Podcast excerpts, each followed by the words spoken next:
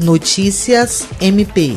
Os Ministérios Públicos Estadual e Federal, após deliberação realizada pelo Gabinete de Gerenciamento e Enfrentamento de Crise da Covid-19, expediram na segunda-feira 27 uma recomendação conjunta destinada ao Governo do Estado pedindo a suspensão imediata do Decreto Estadual número 6422 de 2020, que autorizou a abertura dos templos ou locais públicos de qualquer credo ou religião com no máximo 20% de sua lotação.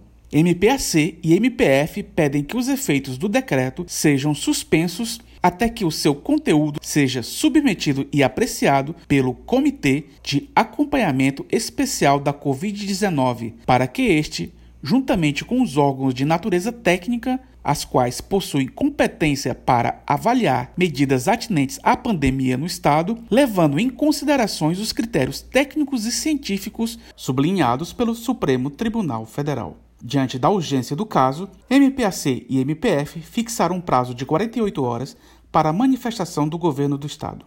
Eduardo Duarte, para a Agência de Notícias do Ministério Público do Estado do Acre.